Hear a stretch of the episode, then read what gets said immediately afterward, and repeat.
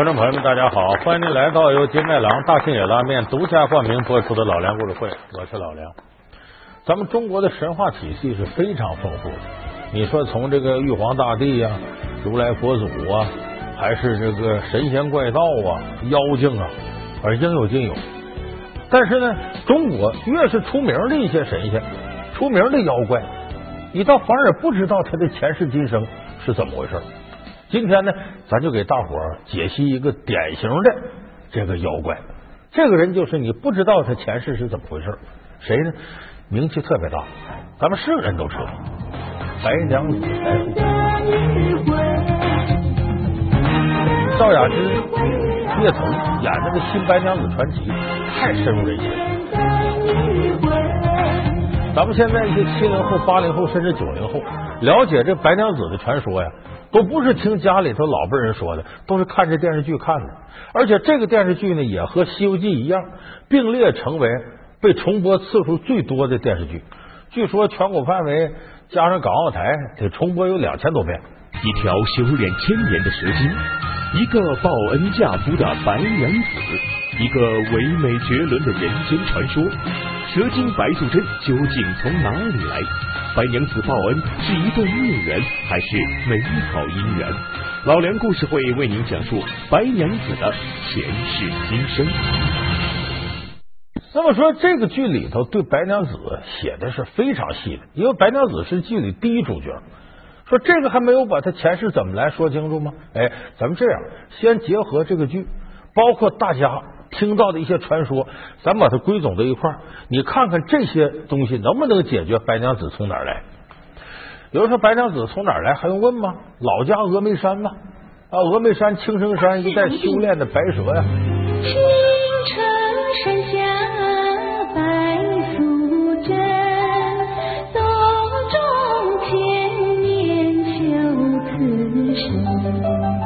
啊，他妹妹小青修炼五百年道行，他是一千多年道行。说他怎么有这道行呢？这是有来历的，传说都给解决了。说很早啊，这个白娘子就是一条小白蛇。这个大雪天呢，在那冻僵了，过来个农夫，这个农夫后世是谁？法海，把这蛇呢就给揣怀里了，暖了。结果这蛇苏醒之后呢，咬了这农夫一口就跑了。但是这个故事呢，跟农夫和蛇的故事一模一样。中国也有这传说，只不过安到了法海和白素贞身上。这法海呢，就恨上这个白蛇了。然后法海再转世投胎呢，就成为一个捕蛇的高手，专门抓蛇。而这个时候，白素贞呢，刚开始修道，道行并不高，结果就让法海给逮着了，眼看就要成为盘中餐被吃了。正这时候呢，一个小牧童从这经过。就把这白蛇给救下来，放怎么样？这一下让我抓到你了吧？嗯，嘿嘿。哎，老公公慢点，您不是出了汗口渴吗？喏，这是我刚采的水蜜桃，您尝一个吧。哎，哎呦，这这这小牧童转世是谁？就是许仙。所以从这开始呢，等于是白娘子呢，一方面和法海结了仇，另外方面又欠许仙个大人情。所以这一晃呢，过了五百年了，这白蛇已经五百年道行了。有这么一天呢，这白蛇在西湖底下待着，正这个时候呢，许仙的转世，这又是许仙的前世啊。五百年前嘛，坐在这个断桥上，小牧童在那玩。正这时候，有个神仙从西湖边经过，谁呢？上八仙之一吕洞宾。吕洞宾一看这孩子骨骼清奇，是个修仙的好材料。说小子，我这有好吃的，你要不要？他要，从怀里呢拿出个小糖豆来，其实是一颗仙丹，要给许仙吃。许仙接过来没接住，啪啦一失手掉到西湖里了。正好这时候呢，法海在是个渔夫，转世之后在这也修道呢。一看这仙丹落下，乐不得的，伸手就从水里捞出就要吃。正要吃的时候，水底白蛇窜上来了，一口就从。法海手里把这仙丹给吞下去了，然后钻水底就跑了。他是为什么？为报复法海，跟他有仇。所以这一个仙丹使白娘子陡增五百年道行，就修行变成千年了。可是这颗仙丹从哪儿来呢？是吕洞宾给许仙的，等于他又欠了许仙个人情。所以又过了些年，许仙转世，哎，成为许汉文，在这个西湖边呢，呃，开了自己的药铺。这时候，白娘子带着妹妹小青来到西湖边游湖借伞，这才有许仙白娘子一段传奇姻缘。无缘对面手难牵，十年修得同船渡，百年修得共枕眠。后边事大家都知道了，俩人结婚了，然后这个法海呢也发现这个蛇妖转世啊，到这儿来变成一个大美女，和许仙俩人好。许仙呢后来也听那些乱七八糟的话，说自己娘子是个白蛇，这才有五月初五端阳日。错饮雄黄酒，白蛇现形，把许仙吓个半死，然后白娘子仙山稻草到南极仙翁那来救自己的未郎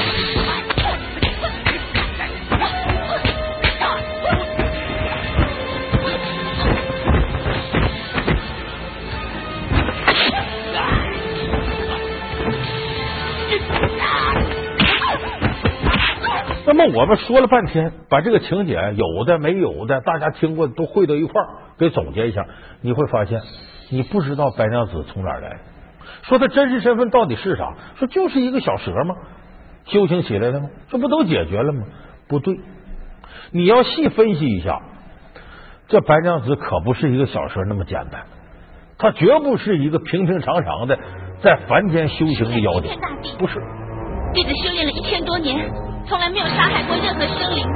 是观音大士，他见我皈依三宝之念甚诚，特地指点我到西湖去报恩，许我成功之日，再助我白日飞升，以炼仙丹。此话当真？弟子若有一言不实，他日愿死于雷霆之下，葬于山峰之中。说白娘子真身到底是什么？说人是人他妈生的，妖是妖他妈生的，到底他从哪儿来？为什么我说他不是一个平凡的小蛇修行成的？你看啊，法海跟他仇大不大？大。可是法海最后呢，没有处死白娘子。照理说，一个法师把一个妖精灭了，常有的事儿啊。不得离经叛道，不可恋见红尘，只需功德圆满，自然白日飞升。没处死白娘子，都把他收了，搁到雷峰塔压是压住他了，却让白娘子在雷峰塔里修行。最后白娘子还修行得道了。有人说这也不能说明问题，那只能说明法海出家人慈悲为怀，慈善为本。那对他慈悲，那可不是。你看法海真慈悲，他对小青痛下杀手，恨不得把他弄死。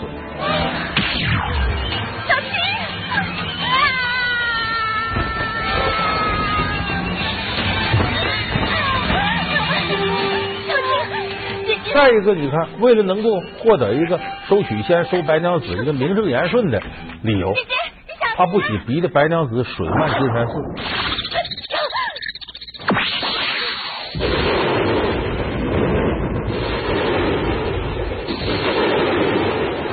咱们看电视剧里，水漫金山寺淹死好多百姓，白娘子内心也很纠结。法海真要是慈悲为怀，他不能干这样的事儿啊，这不也是因他而起的事情吗？所以法海绝不是在对白娘子真慈悲。那他为什么对白娘子这样，不杀他，还让他修行，给他压住？这说明白娘子不是一个人在战斗，他有后台。法海是不敢惹白娘子这后台，得给他后台几分面子。说他后台是谁呢？有人猜观音菩萨吧？你看白娘子经常一有事观音菩萨就出现。贤侄的媳妇儿、怎么像观音菩萨？呃这罪过罪过，我家娘子长得慈眉善目，所以跟观音大士有点相像。但是这个不能说明问题，因为观音菩萨一般哪有事哪到，属穆桂英的，阵阵拉不下。但你会发现一个挺奇特的现象，白娘子在这电视剧里多次假冒观音菩萨救苦救难。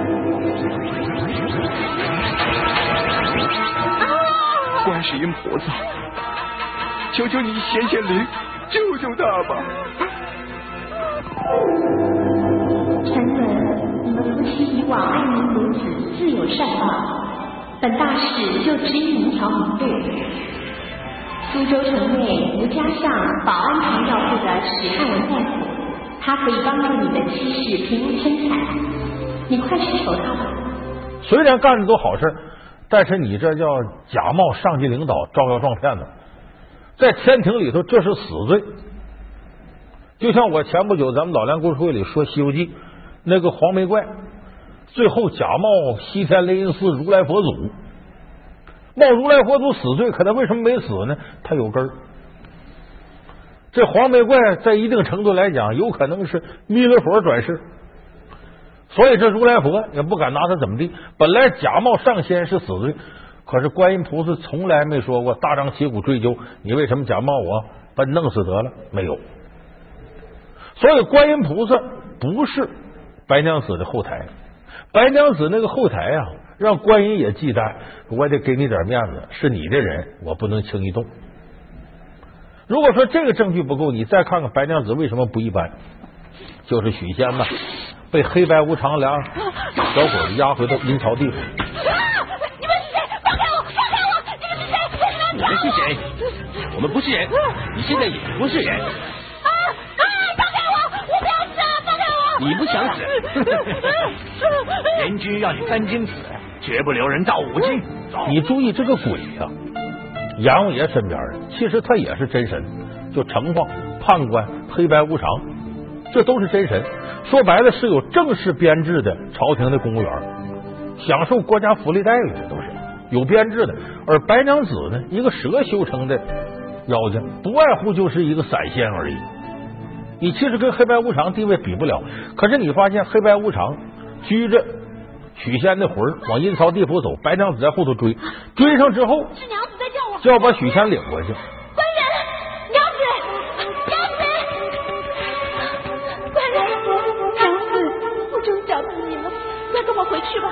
哼，人家的生死是由阎王断定，你怎么可以擅自做主？其实这个过程是什么？就是我们现在的妨害公务罪。许仙，你好糊涂！你这娘子根本就不是人，她是妖啊！你敢跟她回到人间吗？你胡说！我娘子明明是人，怎么会是妖呢？你仔细想一想，你是怎么死的？她要是凡人，怎么会到这里来找你呢？你不能把她带回去，为啥？一二三，三二一，讲道理的。回头吓唬许仙，你可不能跟他回去。想清楚啊！官人，你别听他们胡说。照理说，黑白无常完全没有必要跟你一个小妖精解释这种事儿啊！我是正牌的公务员，我跟你解释什么解释？我这执行公务呢。所以，黑白无常这个反常举动，只能证明白娘子背后有人，你得给点面子。这还不算，我还能罗列出不少证据来。你像有一段呢，王道陵这个道士呢。用神虎请来了上天的财神爷赵财神，就赵公明，哎，骑着黑老虎那个，请赵公明下界呢，来这个压白娘子。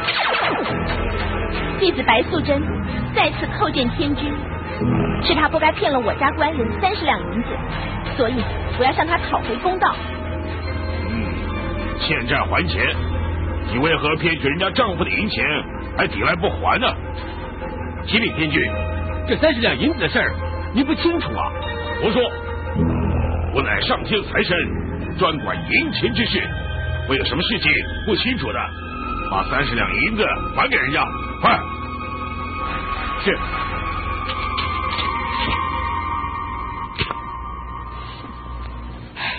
多谢天君相助。不必客气，鱼帮水，水帮鱼嘛。所以这赵太师为什么一听他申诉，转身就回去了？连上仙都给他面子，而且白娘子这么一个妖精，在大神面前都能有申诉机会，你能说背后没人吗？一条修炼千年的蛇精，一个报恩嫁夫的白娘子，一个唯美绝伦的人间传说，蛇精白素贞究竟从哪里来？白娘子报恩是一段孽缘，还是美好姻缘？老梁故事会为您讲述白娘子的前世今生。老梁故事会是由金麦郎大金野拉面独家冠名播出。再有典型的，在天上跟圣母娘娘面前撒泼似的要抢药救许仙。你是怎么回事啊？怀里抱着仙丹的瓶子做什么？回圣母的话，是他为了救父亲的性命，所以才到天庭来求取仙丹的。圣母慈悲。您就开开恩吧。哼，你太啰嗦了，叫你们把他轰出去，没听到是不是？圣母娘娘只是把他拿下轰出去了，也没有要怎么动他。因为你在天庭上冒犯圣母娘娘，别说你是个妖啊，你就是仙，他照样给你法办了。该杀杀，该贬贬，该转世投胎投胎。你猪八戒那天蓬元帅沙僧卷帘大将，犯了错不一样转世投胎？他没动白娘子。你包括后来他又再次冒犯圣母娘娘，圣母娘娘怒了，把他拿下，给我拿下！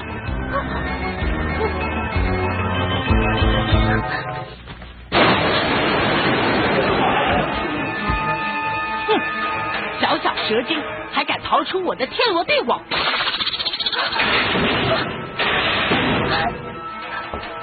那么这个时候，又是观音菩萨出来救他了。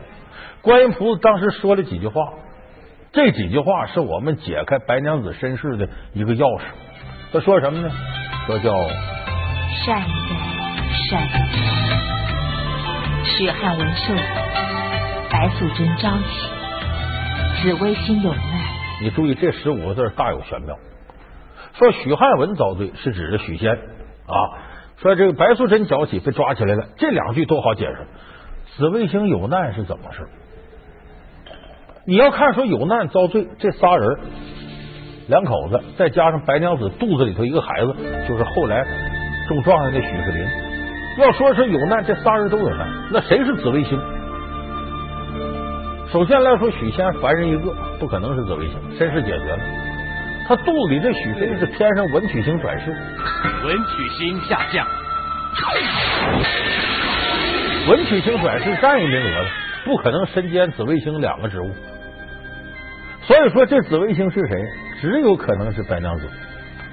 紫微星在哪儿呢？中天极北，紫微星就在咱们这个晚上往北方看，正北七宿，七个星宿里边，其中一个就是紫微星。那么这段故事有照应。白娘子跟许仙两个人游雷峰塔的时候，白娘子想到了在上天的一段对话，就说白娘子去拜见北极真武大帝。我看你分明是妖孽，身上妖气犹存，我让你到人间，岂不是要危害人类吗？求大帝开恩，指我迷津。你是千年白蛇，身上有种毒气，又如何能和人类共存？本身就赐你仙丹一粒，让你能够终身洁净。以免危害人间。真武大帝是谁呢？这天上你分成多少个方位？真武大帝是管北方的。咱看武当山，武当山镇山之神就真武大帝。真武大帝有个特点，手拿木剑，你看庙里都能看出来。然后脚下呢，这边一个龟，这边一个蛇，两个宠物。呃，一个象征动，一个象征静。蛇象征着动，龟象征着静。真武大帝管北方七宿，这个紫微星。就是白娘子下界，同时真武大帝两个宠物一龟一蛇，这蛇就是白娘子。所以你把这些连在一块你就能看出来，白娘子是上天的紫微星下世修炼，为了却尘缘。他在上天的直接领导是北极真武大帝，下界修行的指导老师就说博二生导师是观音菩萨。所以他有这样修行经历。屡屡有难的时候，才会有这么多高手出来帮他，才会给他面子。师傅，师傅饶命啊！师傅饶命啊！当下留人，救苦救难，大慈大悲观世菩萨，圣母娘娘开恩，放他走吧。可是他是一条白蛇，是妖怪。他虽是异类，倒也有情有义。比起世间无情无义的人来，他可善良多了，不是吗，圣母娘娘？好吧，看大师的面子，我就饶他一命。还不快谢恩？就如同唐僧，乃西天佛祖二弟子金蝉长老转世，转世之后呢，取经路上，你看看那么些妖魔鬼怪。一多半，只要是有能耐的妖魔鬼怪，都是装腔作势给唐僧制造麻烦，成全他九九八十一难。要不然怎么抓唐僧之后都不着急吃呢？啊，先把这僧人捆起来，再将那泼猴拿下，再一同煮了。你听着，全是这个词儿。但凡是真想垂涎三尺要吃唐僧的，都能让孙悟空一棒子给打死。凡是等一等再吃唐僧的，孙悟空都打不了。为啥？人家上天都有根，那都是佛祖安排好的，都是观音大士安排好的。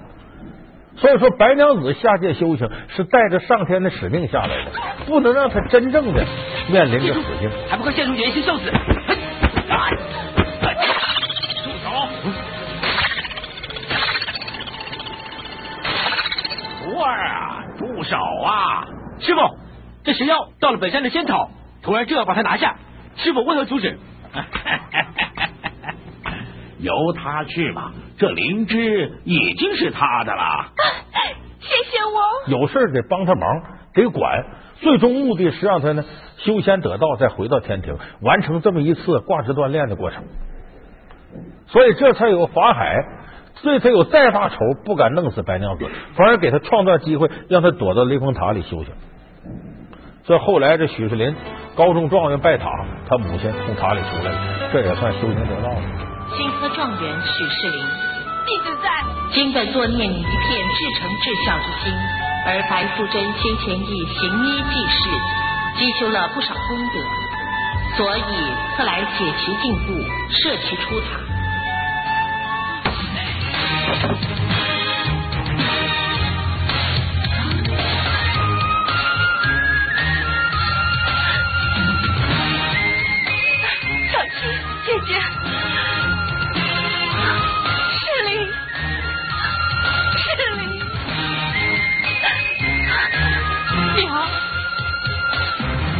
当然，真的雷峰塔和这个传说雷峰塔不是一回事儿。真雷峰塔呢，是过去吴越王啊诵经礼佛建了这么个塔。现在咱们去杭州呢，那个雷峰塔呢是后造的，说实在的有点恶俗了，整的金光闪闪的。原来雷峰塔呢庄严肃穆，是西湖十景，雷峰夕照。怎么倒了呢？就后来是着了把火，烧差不多了。但是这残塔呢建的很好，也不至于倒。老百姓呢就认为这个塔有辟邪功能，所以偷那塔砖，你偷一块，我偷一块。到一九二四年五月份挺不住了，咔嚓，雷峰塔倒了。咱们学课本里，鲁迅先生不有篇文章吗？叫《论雷峰塔的倒掉》。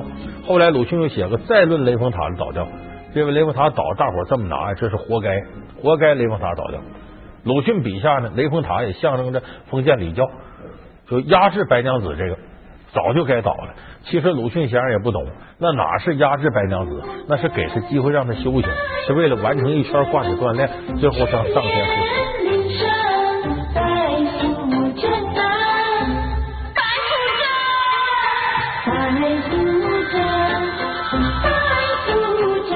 所以白娘子是北极真武大帝座下紫微星下凡转世，得观音菩萨点化，修仙得道，最终回归上天。好，感谢您收看这期老梁故事会。老梁故事会是由金麦郎大金野拉面独家冠名播出。我们下期节目再见。